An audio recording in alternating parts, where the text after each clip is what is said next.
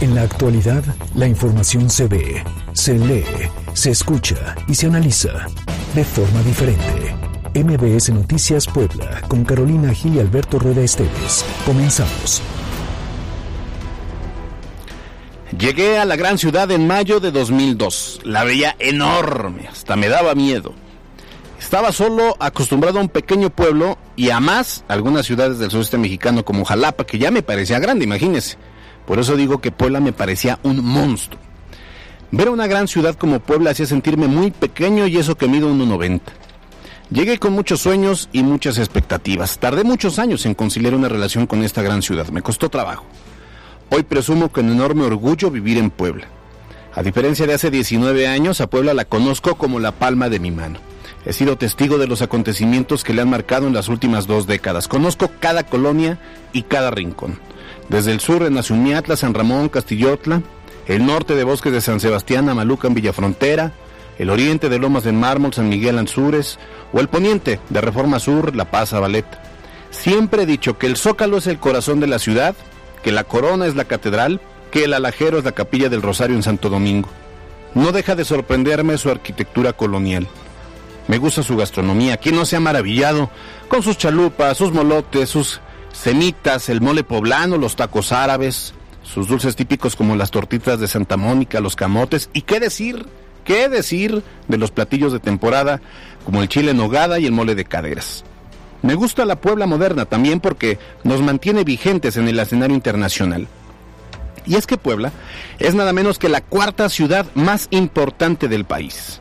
Yo no adopté a Puebla, sino que Puebla me adoptó y así, con miles de personas, que hoy también hemos contribuido para hacer de esta una gran ciudad y un mejor hogar. Felicidades a Puebla, que cumple nada menos que 490 años de ser fundada, y en 10 años estaremos celebrando los 500 años de esta gran ciudad. Presumimos tus trazos perfectos, tu riqueza histórica y tu magia presente en los cuatro puntos cardinales. Una metrópoli que ha resistido difíciles batallas, pero que siempre ha sabido reponerse. Nuestro compromiso es seguir trabajando a favor de Puebla que nuestros hijos se sientan orgullosos de esta gran casa y que también defiendan con su honestidad y trabajo esta tierra que nos alberga. Felicidades a, los poblanos y a las poblanas porque una gran ciudad la hace su gente. Yo soy Alberto Rueda Esteves y esto es MBS Noticias.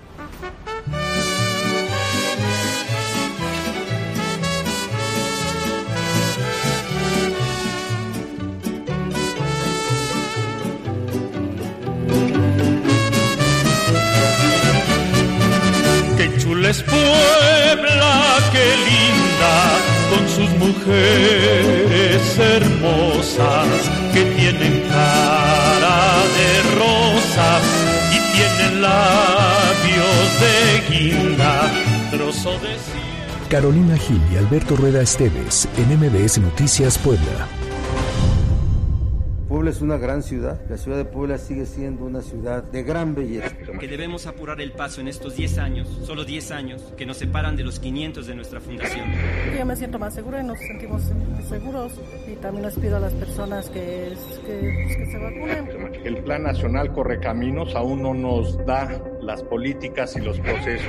No solo los maestros necesitamos la vacuna, hay mucha gente alrededor de la educación que necesitan también ser vacunados. Un movimiento nacional de los productores de cebada y entiendo que llegaron a un acuerdo sobre el precio que se va a pagar. Pareciera que más bien se trata de un instrumento para vigilar o coaccionar a jueces que emiten fallos en determinados sentidos.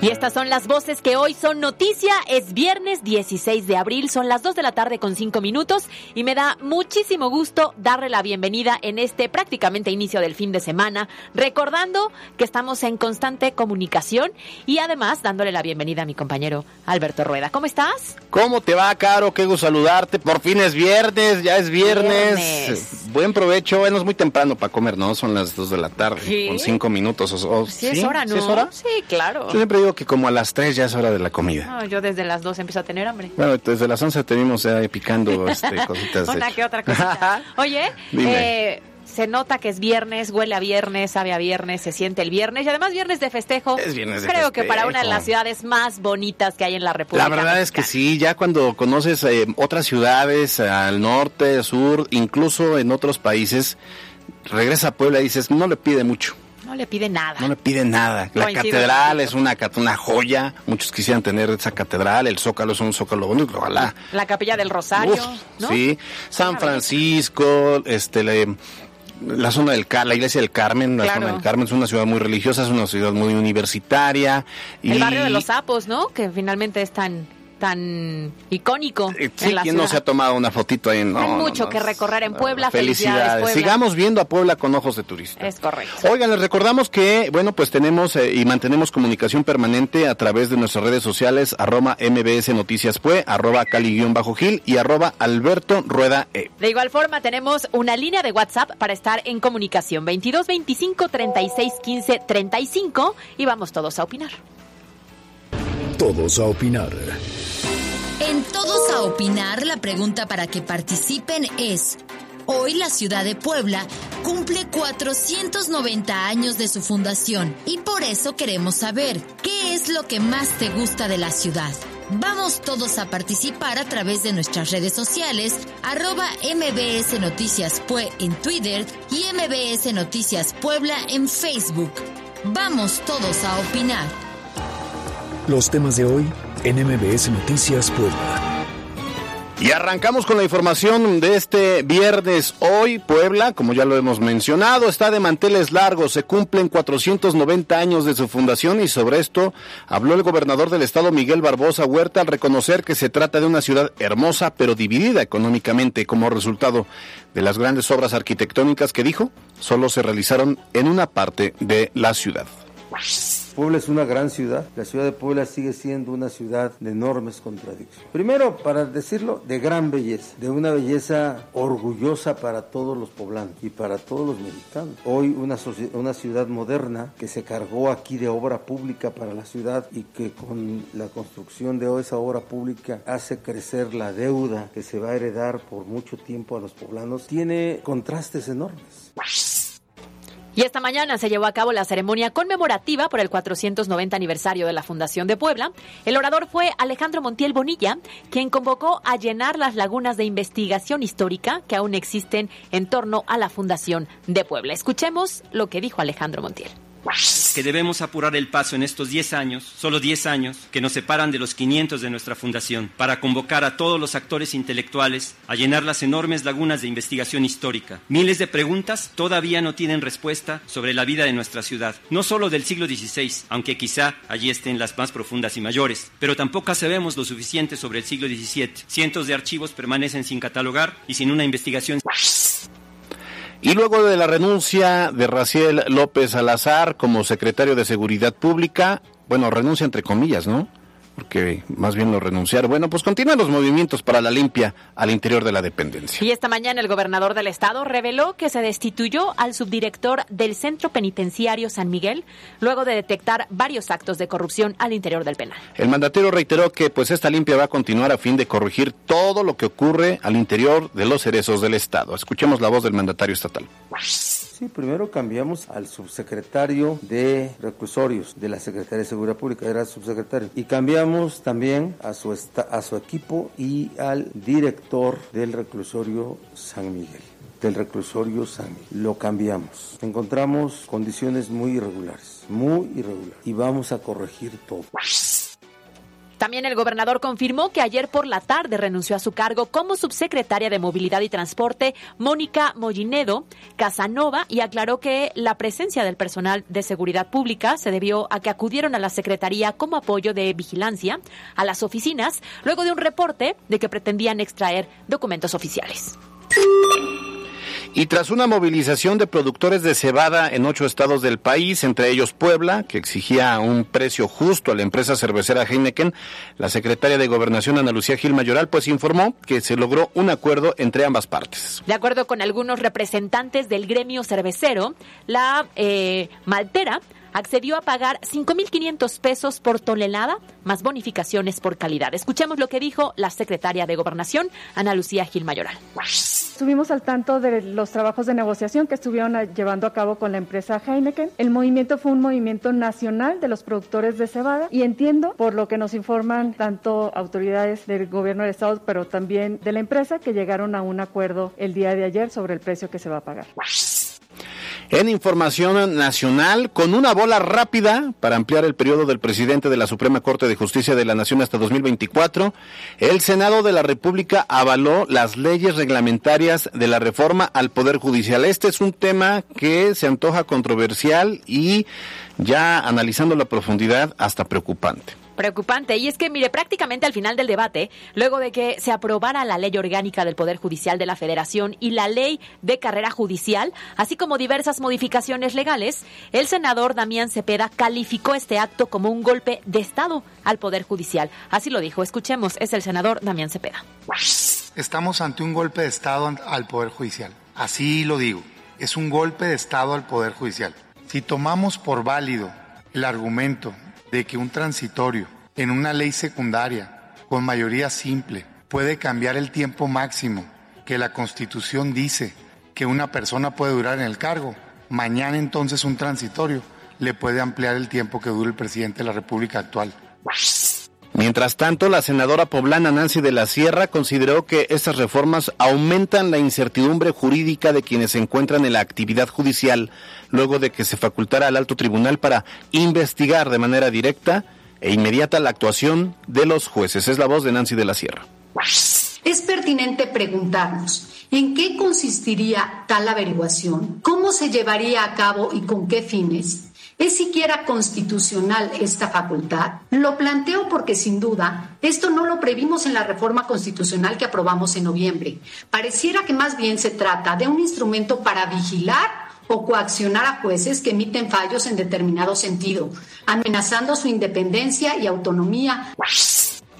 Por su parte, el presidente Andrés Manuel López Obrador avaló la ampliación por dos años más de la titularidad de Arturo Saldívar ante la Suprema Corte de Justicia de la Nación y el Consejo de la Judicatura Federal, tras asegurar que urge una reforma al interior del Poder Judicial, por lo que dijo está de acuerdo. Escuchemos las declaraciones del presidente de la República. Le tengo confianza al presidente de la Suprema Corte de Justicia de la Nación. Lo considero un hombre íntegro, una gente honesta y pienso que si se amplía el plazo con el propósito de que él encabece la reforma al Poder Judicial, estoy de acuerdo. Pero yo no voy a decidir, van a ser los legisladores. Me llamó mucho la atención porque ayer que se aprobó este artículo, se pusieron, pero furiosos los conservadores pues ahí el fino arte de lanzar la piedra y esconder la mano. Y por su parte y al respecto, el gobernador de Puebla, Miguel Barbosa Huerta, consideró que las reformas aplicadas para la ampliación de plazos de una función pública pues son un, un criterio cuestionable que debilita la fortaleza de las instituciones. Así lo dijo el mandatario estatal. Como todas las reformas legales en donde se amplían los plazos, los periodos de ejercicio de una función pública desde una ley, siempre es muy cuestionable. Por eso ya hay todo tipo de críticas relacionadas con la inconstitucionalidad de esta reforma. Entonces tendrá que ser la Cámara de los Diputados la que revise esta parte, el transitorio correspondiente. Y es un, sí, es un criterio muy cuestionable. A ver, Caro, es que acá hay dos temas que van en paralelo y que preocupan. Por un lado, se habla de la ampliación del periodo del de eh, presidente de, la máxima tribuna judicial del país, Arturo Saldívar. Se sabe, obviamente, que Arturo Saldívar pues tiene una relación buena, estrecha con el presidente, cercana. Entonces, lo que se busca es ampliarle su periodo. Dos añitos. Dos añitos. Punto y aparte, está el tema de que se mete de última hora una reserva para el poder estar más pendiente de los criterios para investigar, para analizar el actuar de jueces y magistrados. ¿Qué es lo que se busca? Pues que no le vuelva a ocurrir al presidente, o que no vuelva a ocurrir en lo general, pues lo que pasó con la ley de energía, donde un juez pues determinó que era improcedente eh, y se, tomaron acciones al respecto que no le gustó al presidente y obviamente al grupo en el poder. La intención es que esté palomeado todo lo que Exacto. Entonces ahora lo que se busca es, es, como una amenaza. O sea, lo, que hemos leído, lo que hemos escuchado por parte de muchos analistas y de los propios integrantes del Poder Judicial, pues es que lo ven como una amenaza, como una forma de tener mayor control y me parece que esto, pues no, no termina siendo sano. Punto y aparte, fíjense que también en el Senado de la República eh, se ha trabajado y se ha puesto sobre la mesa en los últimos meses el que el litio debe ser considerado propiedad exclusiva de la nación.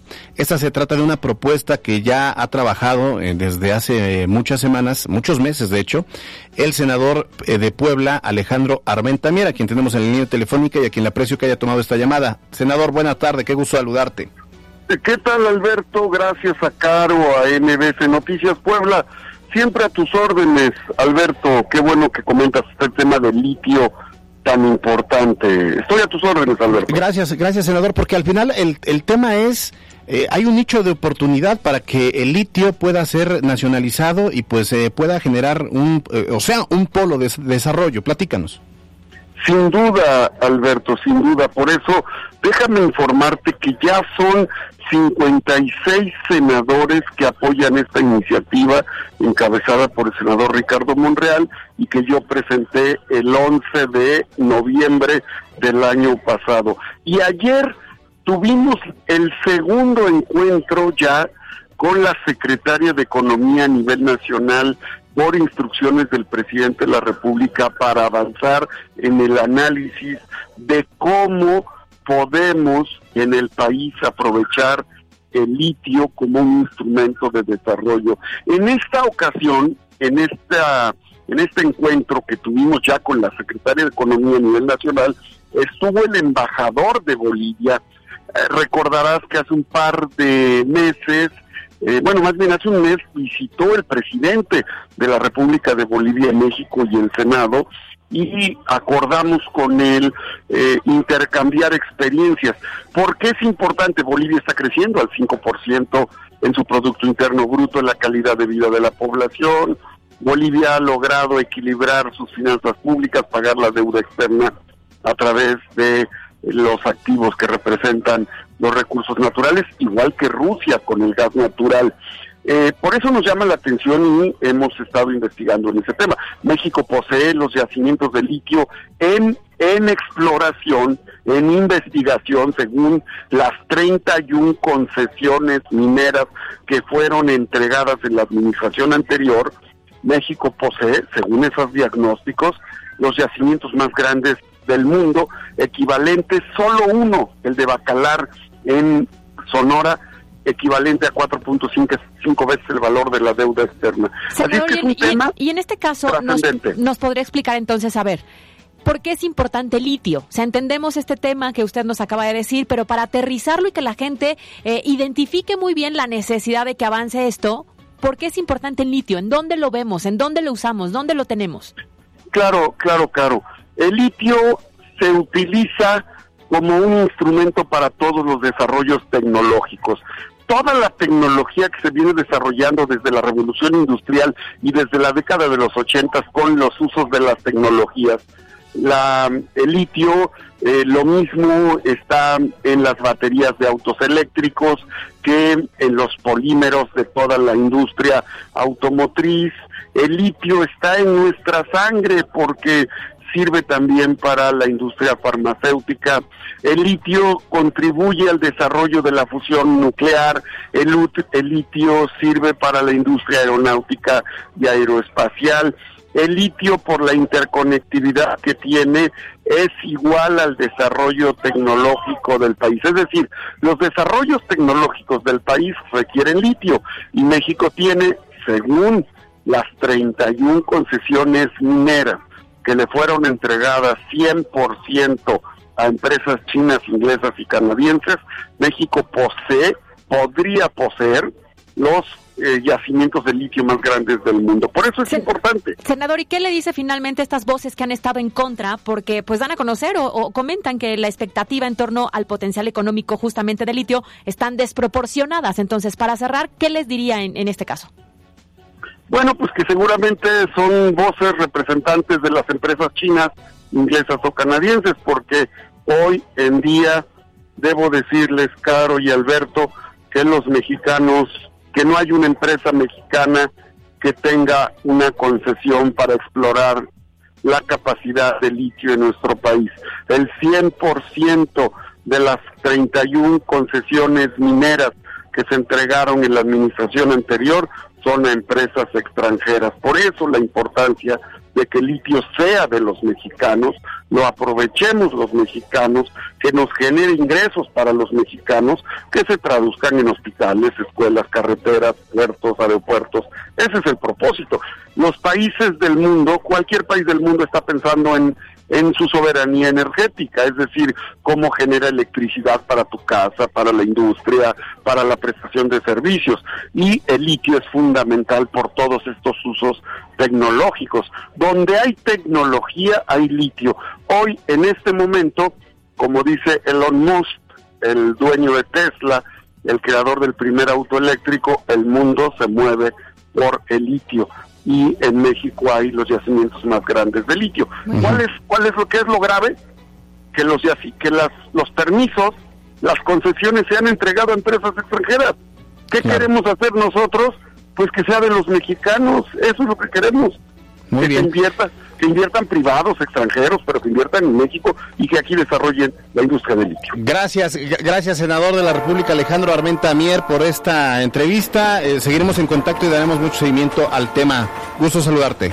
Claro que sí, Alberto, claro que sí, Caro, gracias a MBC Noticias. Hasta luego. Vamos a un corte y volvemos. Y Ahí viene el volvemos. tren. MBS Noticias Puebla con Carolina Gil y Alberto Rueda Esteves. Información en todas partes. Continuamos. La pandemia en Puebla. Y este viernes inició la jornada de vacunación para adultos de la tercera edad en 69 puntos de 19 municipios al interior del estado. Así es, Caro, y hay que decirlo porque nuevamente en distintos puntos se vio una importante desorganización generada por el temor de las personas por al no, a no alcanzar, vamos, una de las dosis destinadas. Y es que en puntos como Izúcar de Matamoros e incluso Atlisco se vieron largas filas de personas desde las 5 de la mañana, a pesar de que la jornada comenzaba a las 8 de la mañana. Así es, y es bien importante recordarle que existen horarios determinados para evitar aglomeraciones en estos puntos de vacunación. Es que la aglomeración finalmente, Alberto, pues sigue siendo un riesgo. Pero fíjate que obviamente lo hemos escuchado de diferentes voces. Muchas personas lo ven como una esperanza, evidentemente, Sí, claro. el tener la primera dosis y esperar unos días para la segunda para vivir con mucha mayor tranquilidad. Así que, bueno, pues esos son algunos de los testimonios de personas que acudieron en distintos puntos del estado a recibir su vacuna y en este caso la primera dosis, en algunos otros casos la dosis única. Pues más tranquila, Dios quiere ya salgamos de esto. Pues fíjese que muy bien, estamos muy bien, gracias a Dios, y hay que seguirnos cuidando. Bueno, me siento bien. Sí, mi hijo tiene 29 años y sí, ya, ya tuvo el COVID. Tratamos de cuidarnos lo que más que se pueda. Creo que yo me siento más segura y nos sentimos seguros. Y también les pido a las personas que, que, pues, que se vacunen porque pues, es lo mejor, pues, es para nuestro bien. Nos ha cambiado mu- mucho la vida. Y esta es la esperanza. La vacuna es la esperanza para seguir viviendo. Mucha importancia, mucho. En más información, tal y como lo anunció el secretario de Educación del Estado, Melitón Lozano Pérez, aquí en MBS Noticias, Puebla sí está contemplada en la vacunación contra COVID-19 para los docentes. Y es que justamente esta mañana el subsecretario de Prevención y Promoción de la Salud, Hugo López Gatel, informó que será del 19 al 28 de mayo cuando se lleve a cabo la vacunación contra COVID-19 a maestros de educación básica, media superior y superior que laboran en Puebla y seis estados más. Así es que ahí está la declaración del subsecretario de Prevención y Promoción de la Salud, Hugo López Gatel. Escuchemos. El 15 de mayo, incluso unos días antes, del 13 al 15 de mayo, podrán abrir las escuelas de los primeros estados. Y en los últimos, del 19 al 28 de mayo, será su vacunación, de modo que un poco antes de mediados de junio, antes del 15 de junio, también podrán abrir las escuelas. Esto lo que permitirá es el retorno al ciclo escolar vigente para culminarlo y quedar en buena preparación para el siguiente ciclo después de las vacaciones. Pero para no variar, Caro, pareciera que se toman decisiones eh, al vapor, que se anuncian desde Palacio Nacional, ya sea en la mañanera o en eh, el reporte que dan en la tarde, pero no lo aterrizan, no se toman la molestia de aterrizarlo en los estados. Claro. Y pues aquí en Puebla aún se desconoce la logística que se aplicaría para la vacunación de docentes, tal y como lo comentó en la mañana aquí en Puebla el secretario de Salud, José Antonio Martínez García. Comentarte que sabemos hasta el momento las fechas, pero eh, el Plan Nacional Correcaminos aún no nos da las políticas y los procesos, lo informaremos en su momento. Y si bien lo dices, parece que va como de poquito en poquito la información y hay que recordar que de acuerdo con cifras de la Secretaría de Educación en el Estado hay 115 mil maestros en 15 mil escuelas que atienden a 1.600.000 eh, adultos de los niveles, eh, jóvenes de los niveles de educación, de los diferentes niveles. Entonces es una muy buena noticia, pero hay que esperar de igual manera a que nos den como los lineamientos y los requisitos para que podamos ir en tiempo y forma. Y otro punto, Caro, que es muy importante es el regreso a clases presenciales, que va a ser, como bien comentas, en agosto, pero hay que tomar en cuenta que no solo los docentes requieren la vacunación, pues también el personal administrativo, de limpieza, digamos, también de seguridad, por ejemplo, y otros colaboradores pues hacen posibles las clases en las aulas. Así lo especificó Rocío Baños Lara, quien es especialista en educación de la Universidad Popular Autónoma del Estado de Puebla, quien precisamente habla sobre este pendiente que hay. Se habla de una vacunación para los maestros, pero ¿qué va a pasar con el personal que también trabaja alrededor de, eh, bueno, no alrededor, sino dentro de los colegios que no necesariamente son docentes? No solo los maestros necesitamos la vacuna, hay mucha gente alrededor de la educación, no solo los maestros que necesitan también ser vacunados, el personal que está ayudando con la limpieza de los edificios, el personal de seguridad, todos los administrativos, hay muchísima gente que trabaja para el sector educativo, que estará en contacto con los estudiantes y que necesitan una vacuna. ¿Sabes qué, Caro? Eh, lo que comentaba también este especialista es en las escuelas vamos a aplicar todos los protocolos, hablando de universidades. Entonces, vamos a cuidar obviamente la sana distancia, va a haber dispensadores de gel, vamos no vamos a permitir que se quiten el cubrebocas, son chavos universitarios. El problema dice ella es ¿qué va a pasar después de clases? Porque hay muchos que van a regresar, van a volver a rentar cuartos, departamentos, se va a activar el sector inmobiliario pero seguramente no va a faltar aquellos que vayan a querer hacer sus fiestas y entonces ahí sale de control. Es justamente lo que nos han dicho los especialistas a lo largo de este tiempo en el cual han estado analizando el riesgo de reabrir las aulas, ¿no? Están controlados los espacios al interior de las instituciones educativas, pero ya el control propio que tengas al momento de dar un paso afuera de la institución es lo riesgoso, porque tú vas a regresar posiblemente mañana o pasado mañana, pero lo que hagas en casa durante las horas en las que no estás en el aula puede poner en riesgo a tus compañeros compañeros o docentes. Mire, otro punto muy importante para el regreso a clases presenciales es tomar en cuenta que no solo los docentes requieren de la vacunación, eh, justamente es lo que estábamos platicando. Ahora, por otra parte, si usted conoce alguna persona o usted se aplicó la vacuna de la primera dosis en los municipios de San Andrés Cholula, San Pedro Cholula, Santa Isabel Cholula, San Martín Texmelucan, Cuautlancingo, Coronango, Huejotzingo, Ocoyucan y San Gregorio Atzompan, es importante que sepa que este domingo iniciará la jornada de aplicación de lo que es la segunda dosis. Así es, Caro, así lo dio a conocer la Secretaría de Salud en Puebla, quien señaló a través de su titular que los detalles de horario serán difundidos a través de plataformas oficiales Así que... Hay pues, que estar muy pendientes. Sí, lo invitamos a que estén muy pendientes de redes sociales oficiales del gobierno del estado, así como las redes de MBS Noticias para que de forma oportuna se entere del detalle de la información. Mire, también el funcionario reveló que en los municipios restantes se colocarán 72 puntos de vacunación contra COVID-19, donde los adultos de la tercera edad recibirán la aplicación. Igualmente, en este caso, es indispensable mantenerse al pendiente y no caer en noticias falsas, solamente canales oficiales y a través de MBS.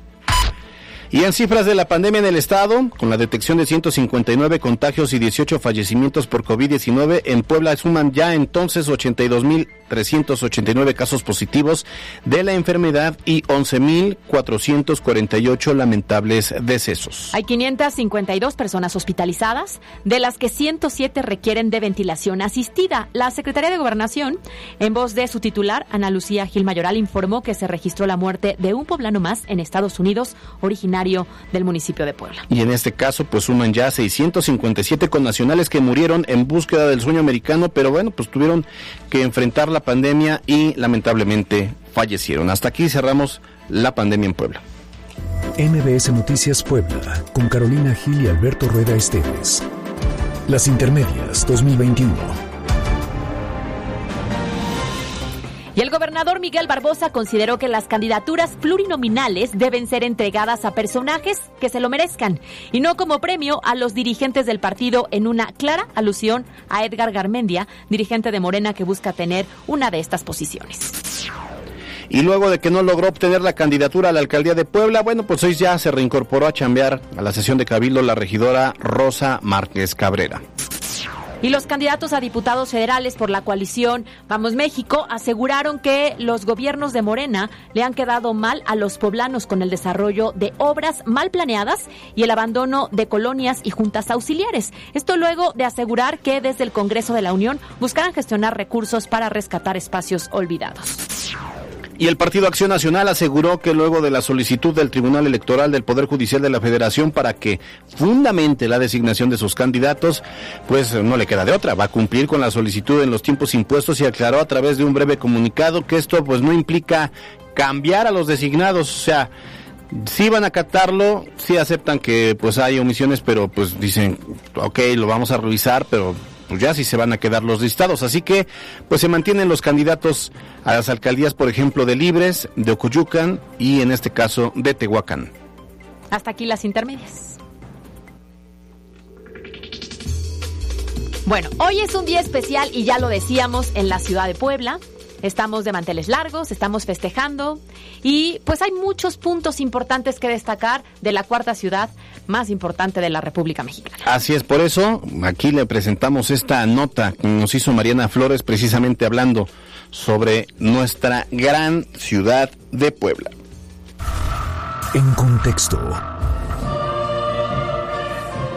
De manos de ángeles fueron trazadas sus calles de hijos labradores y guerreros, de túneles e iglesias. Esa es la Puebla de Los Ángeles, la heroica Puebla de Zaragoza. Cuenta la leyenda que la fundación de la ciudad de Puebla tiene un origen divino.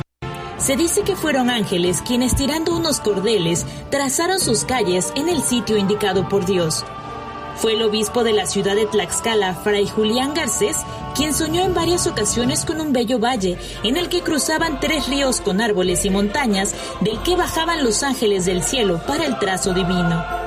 El hombre contó su visión del sueño e invitó a sus compañeros los frailes a que fueran a localizar tan maravilloso lugar. Entonces emprendieron el camino hasta encontrarlo. Este 16 de abril del 2021 es el 490 aniversario de su fundación, que de manera oficial se estableció en 1531, cuando el entonces rey Carlos emitió la cédula que reconocía el territorio del paso entre Veracruz y Tenochtitlán.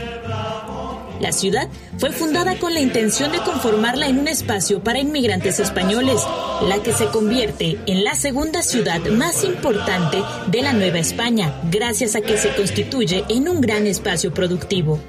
El obispo Juan de Palafox y Mendoza consagró la Basílica de la Catedral de Puebla el 18 de abril de 1643, aunque no estaba totalmente terminada. Su objetivo era que la ceremonia coincidiera con la fecha de la fundación de la ciudad. La capital poblana se ubica a 120 kilómetros al sureste de Ciudad de México, rodeada de los volcanes Popocatépetl, Iztaccíhuatl, Pico de Orizaba y la montaña La Malinche, que hacen belleza de sus paisajes diarios. Para MBS Noticias, Mariana Flores.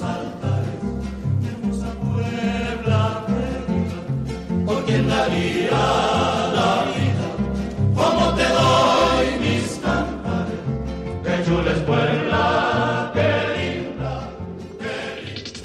Ustedes no están observando, pero Yasmín Tamayo y Carolina Gil ya la están bailando como china poblana aquí. Este, Pero por supuesto. Muy orgullosas de ser. Ustedes son 100% poblanas, ¿verdad? 100% poblanas. Y seguramente en la escuela cuando éramos niñas nos tocó eh, participar vestidas de china poblana y bailar y demás. Claro, eso es muy tradicional en Puebla, así es que estoy segura que muchas de las personas que nos escuchan les tocó lo mismo. Oye, aparte esta esta canción de Qué chula es Puebla también es un, o sea, es un super rolón. ¿Dónde? Si me permiten la expresión. O sea, es una es una es una muy bonita canción.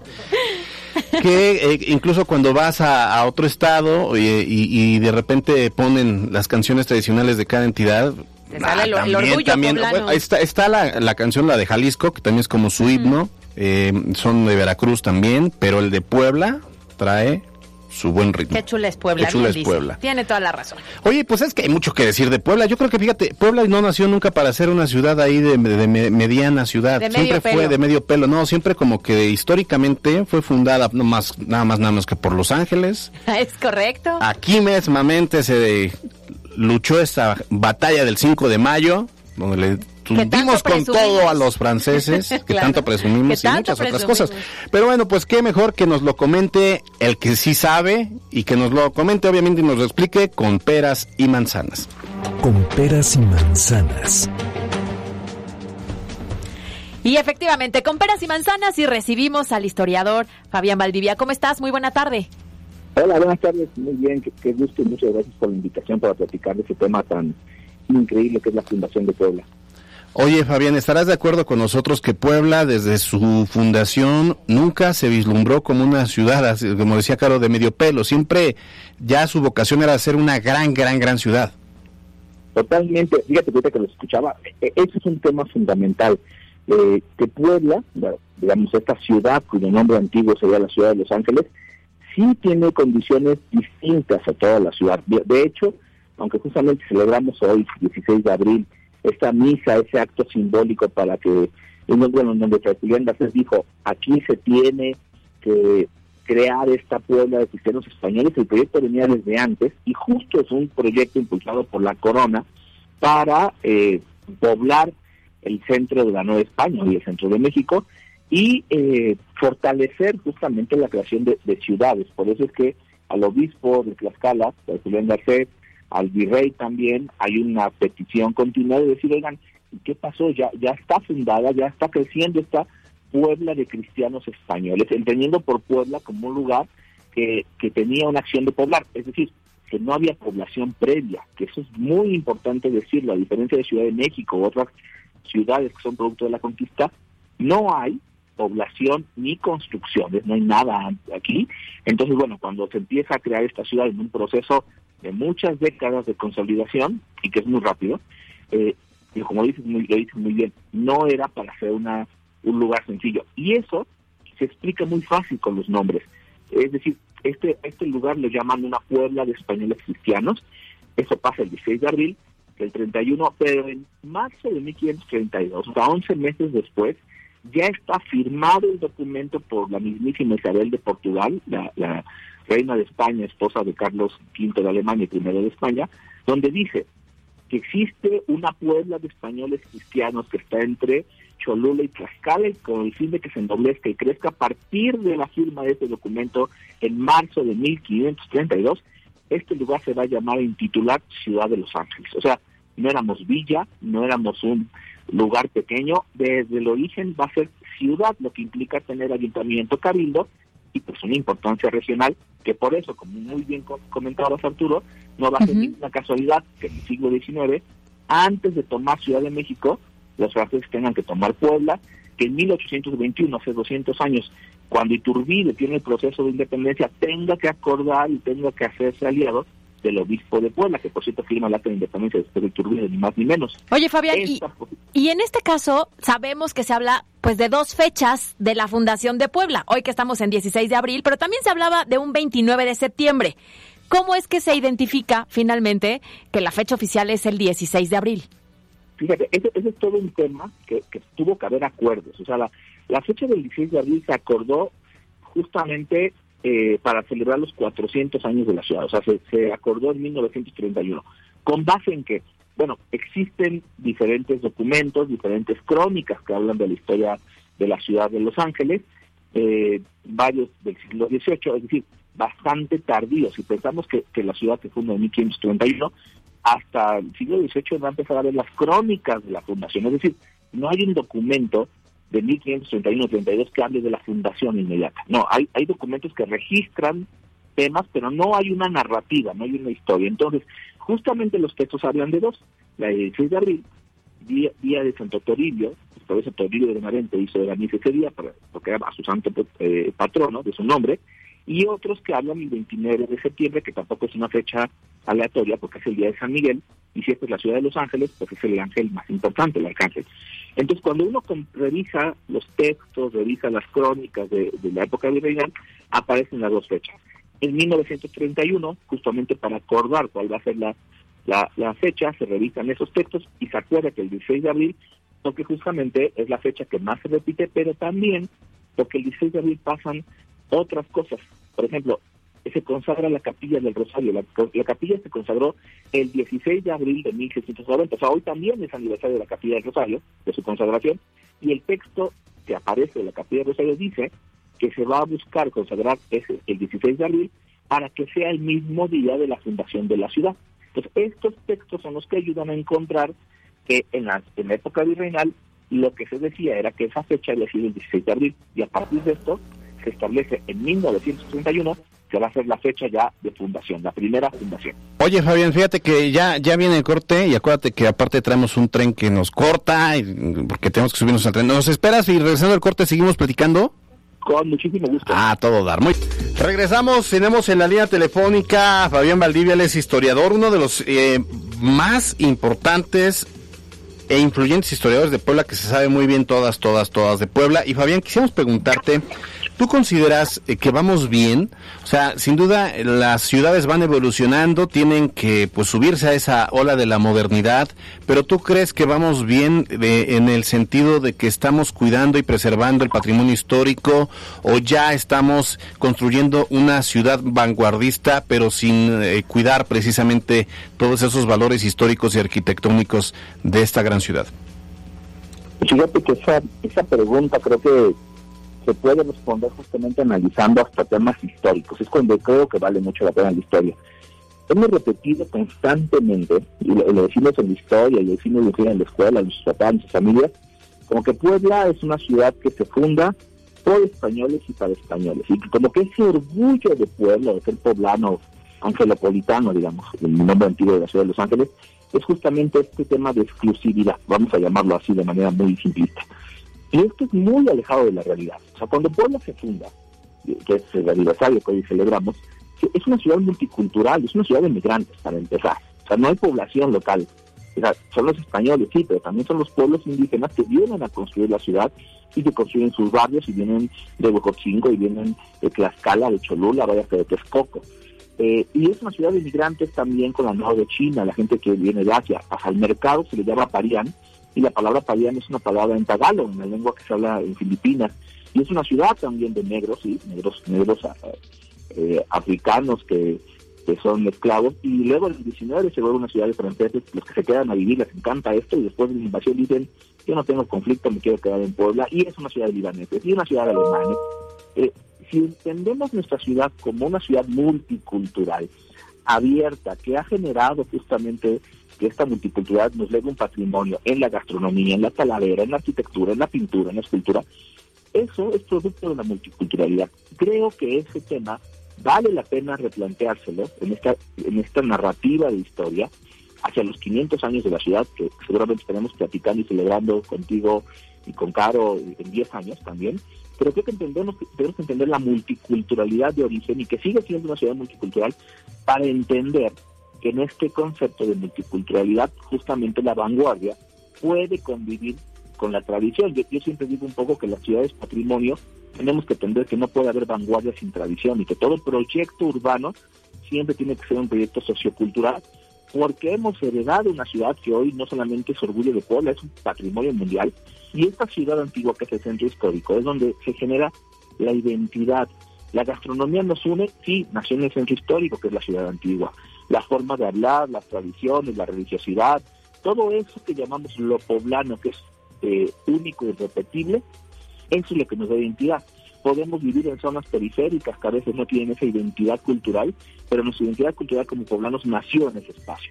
Y la llevamos, vaya, aunque vivas en una zona periférica, seguimos comiendo chalupas. Sí, claro. Oye, y me gusta mucho justo lo que comentas, no está peleado el que sea una ciudad vanguardista, con que sea una ciudad obviamente de tradiciones y eso necesitamos tenerlo claro para no ir perdiendo esta parte de nuestra identidad. Pues muchas gracias Fabián Valdivia, quien es historiador y además colaborador del Museo de la OPAE, por esta muy buena explicación de la historia de la ciudad de Puebla. Gracias, Arturo Caro. Un gusto platicar con ustedes y con su público. Muy buena tarde, buen fin de semana. Vámonos, si les parece bien, a los deportes con Miriam Lozada. En la cancha, con Miriam Lozada. Muy buenas tardes, Caro Alberto. Iniciamos con las noticias deportivas. Este sábado en punto de las 5 de la tarde, la Franja del Puebla buscará tres puntos más que lo afiancen en zona de calificación directa a la liguilla, cuando visiten al Atlético de San Luis en el Estadio Alfonso Lastras, el cual abrirá sus puertas por primera vez al público en aforo reducido en tiempos de pandemia. Arranca hoy la jornada 15 de la Liga MX. A las 7.30 de la noche, Necaxa recibe al Querétaro, mientras que a las 9.30 Mazatlán le hará honores al Atlas. Para el sábado, Chivas recibe a Tijuana, América contra Cruz Azul y para el domingo, Pumas contra Tigres, Santos contra Toluca y Monterrey contra Pachuca. En otros temas, el piloto mexicano Sergio Pérez tuvo una irregular sesión de prácticas libres este viernes rumbo al Gran Premio de Italia de la Fórmula 1, donde en la primera práctica tuvo un percance con el piloto Esteban, mientras que en la segunda práctica mejoró considerablemente para ubicarse en el sexto sitio. No obstante, su coequipero Max Verstappen no tuvo un buen día y finalizó en el treceavo lugar. Este viernes, los mejores colocados fueron los Mercedes-Benz con Hamilton. En el fútbol internacional, Barcelona y el Atlético de Bilbao se medirán este sábado en busca del campeón de la Copa del Rey en la edición 2020-2021, lo que significaría el primer título para cualquiera de los dos equipos en esta temporada de fútbol. Y finalmente les platico que el pasado jueves falleció a la edad de 87 años el beisbolista Jorge Fitch, mítico parador en corto, emblema de los Pericos de Puebla en la década de los 60, así como manager de Los Ángeles de Puebla en 1979, nacido en Sinaloa, Fitch fue parte del llamado equipo del millón del béisbol mexicano. Por el momento, hasta aquí la información deportiva. Muchas gracias compañeros, que tengan excelente fin de semana. La Chorcha Informativa. Ya llegamos a la parte final. Es viernes. Es viernes. Híjole, yo pensé que por ser viernes la producción iba tratarnos mejor, pero no. No, no, no. Oye, retomamos el tema Sí, de la encuesta sí, de hoy, porque queremos saber lo que las personas han pensado sobre qué es lo que más te gusta de la ciudad de Puebla. Así es, es que hoy la ciudad de Puebla cumple 490 años de su fundación y por eso queremos saber pues qué es lo que más les gusta. Hay quien respondió, el barrio del artista es de mis lugares favoritos de la ciudad, disfrutar de la música y un rico café o cerveza cuando se podía, obviamente. pues sí. Mira, también nos dicen a través de arroba GB que las zonas turísticas. Mariana F, GF, la catedral definitivamente majestuosa e imponente. Enrique Iglesias nos dice la gastronomía. Enrique coincido, Iglesias, coincido. que nos haga una canción, Enrique Iglesias. Oye, Duende Mex, este, la ciclovía es que hay muchas respuestas, pero a ver, Caro, a ver. a ver, A ver. es muy de poblanos. Es muy de poblanos.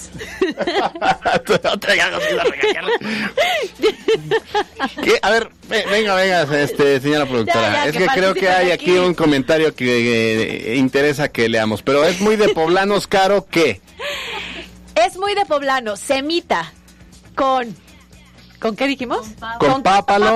o sin pápalo. Yo digo Sin pápalo, también voto sin pápalo allá. Pero es porque que no, no son poblanos. Es entonces. correcto, porque O los sea, poblanos es si con es pápalo. semita y estás en Puebla y eres poblano, tiene que ser con pápalo, si no, no ¿Está sabe. notando el tono? así todo el nombre. Así sí, ah, bueno, así siempre con nosotros. Oye, a ver. Chile en nogada. Chile en nogada. ¿Capeado o sin capear? Capeado. Capeado. Productora. Capeado, por supuesto. Parraguirre. ¿o no? Claro. Capeado. A ver, yo tengo otra, la 7 poniente, ¿con caída o sin caída? Últimamente con caída. y meme. Y meme. Y foto. Las direcciones. Ah, Ah, claro. las direcciones. Es que decíamos que en Puebla, cuando hay algún turista y, le- y lo quieres ubicar, es, ah, pues Por ejemplo, yo llego de turista. Oiga, Correcto. señorita, muy buenas tardes. Este, ¿cómo llego al Parián? La, No te la del Parián, que me la pasen, por favor, es la... No, bueno, pero es dependiendo de dónde estés el tema. Camine es- usted aquí sobre la Reforma sobre y la luego en la dos, da 4 vuelta en la da vuelta a la cuatro. derecha izquierda. y después cuando llegues a las 5 da vuelta a la izquierda y entonces intentamos ubicar a la gente por por por las calles, por por las los números de las Sí, calles claro. y la realidad es que los turistas pues no lo conocen. oriente, Claro, obviamente. Ahora, yo decía que es muy de poblanos hablar siempre de una persona con nombre y apellido. O sea, haz de cuenta. ¿Ubicas a Alberto Rueda? Ah, Rueda, Rueda de los Rueda de Atlisco, claro. Y a Carolina Gil Gil. Ay, sí, por supuesto, la de la textilera, no sé qué. O sea, Puebla es muy de identificar a las personas o a las familias de esa manera en las pláticas. Mm, Y obviamente no todo el mundo conoce a las familias poblanas, ¿no? Pero sí hay algunos Pero círculos creemos que sociales que sí. Es correcto, creemos que sí. ¿No? A ver, ya para cerrar, ¿cuál es tu lugar favorito de Puebla? Para que tú los invitaras a de fin de semana ahorita. Mi lugar favorito de Puebla. A ver, yo tengo dos puntos. Me encantan todos los museos de. Puebla. No, Me pero eso es encantan muy todos los museos de Puebla. Uno. Pero la catedral definitivamente. Ah, bueno, claro. O sea, un recorrido por el Zócalo, pasar por los portales, llegar a la catedral, conocerla y tomarte una foto, me encanta. ¿Tú, Yasmín Tamayo? Híjole, yo, y es un atractivo relativamente nuevo, pero siendo poblana, cuando se descubrieron los túneles que Ah, hay, claro. por ejemplo, del Zócalo Mm. a la zona de los fuertes. Todo eso a mí yo creo que es súper atractivo para cualquier turista y muy, para muchos poblanos que todavía no lo A conocen. ver, entonces, Carlos Parraguirre. ¿Cuál es tu lugar favorito? Esta también la buena actitud de viernes. No, ya hasta se va a decir que la pasita. No, la catedral. La catedral. Seguro así se llama un bar o algo. No, la catedral. A mí me encanta, por ejemplo, mi mamá trabaja mero en la esquina de tres y está enfrente a la catedral. Y desde siempre era de ahorita vengo voy a dar la vuelta y me voy a meter a la catedral. Ah, catedral sí es la- bonita. a mí fíjate que mi lugar favorito ciertamente es la catedral, pero sí tengo un segundo lugar favorito que es el Palacio Municipal. Ah, bueno. Es una joya, lo conozco por dentro, lo conozco bien el Palacio Municipal, el- eh, t- la zona, la esquina de la sindicatura, la oficina del presidente o presidenta municipal, eh, el salón de cabildos. Y es una joya arquitectónica que también no le pide nada a otro palacio de cualquier otra ciudad. Oye, la capilla del Rosario, que decían que hoy justamente también se La hablaba de, capilla de es un super lugar. Y, y ya nos están escribiendo que nos dicen, es muy de poblanos el tonito cantado. Ay, y lo también. reconocen Pero no, todo el Caro, país. Caro no, no lo tiene. No. no, Caro no. No. Ay, no. No, pero sí, sí, sí es cierto que, que nos identifican muy bien por el tonito cantado, es correcto. ¿Qué más? ¿Qué más es de, De poblanos? repente. ¿Qué más ¿Cuántas chalupas trae la orden? Yo digo que cinco. Cinco debería. Sí, pero ya hay algunas pero- que nada No, y más le ponen y- cuatro, y es- tres. es- Pero preguntar, es decir, si alguien Ay, viene de, de fuera poblano. y entonces es- me da una orden de chalupas ya, no, el poblano que sabe que es gordito tragón, sí pregunta. Sí. Pero ¿cuántas trae la orden? no vayan a ser muy poquitas. Y aparte es muy de, es muy de poblanos que la chalupa tenga apenas un suspiro de carne. De carne, así un O sea, hilito nada más. Sí, porque no son tacos. Son chalupas. Ay, Hay a quien le puede parecer que es muy poco, pero no son tacos, no son tacos, son chalupas. Oigan, Bueno, a ver, ya por último, para despedirnos, comida poblana favorita. comida poblana favorita. Eh, híjole, el mole de caderas, pero no es tan poblano, pero sí es mi comida favorita, mole de caderas. Mole de caderas. ¿Tú, Jazz? Los chiles en nogada, por supuesto. Chiles en nogada. Carlos. Bueno, ya nos, oigan, ya nos vamos. Estén atentos a las redes sociales. Acaba de dar a conocer la logística para la segunda vacunación en zona conurbada. Nos vemos el lunes. Adiós a todos. Es viernes. Felicidades, Puebla. Usted está informado. Esto fue MBS Noticias Puebla con Carolina Gil y Alberto Rueda Esteves. Información en todas partes.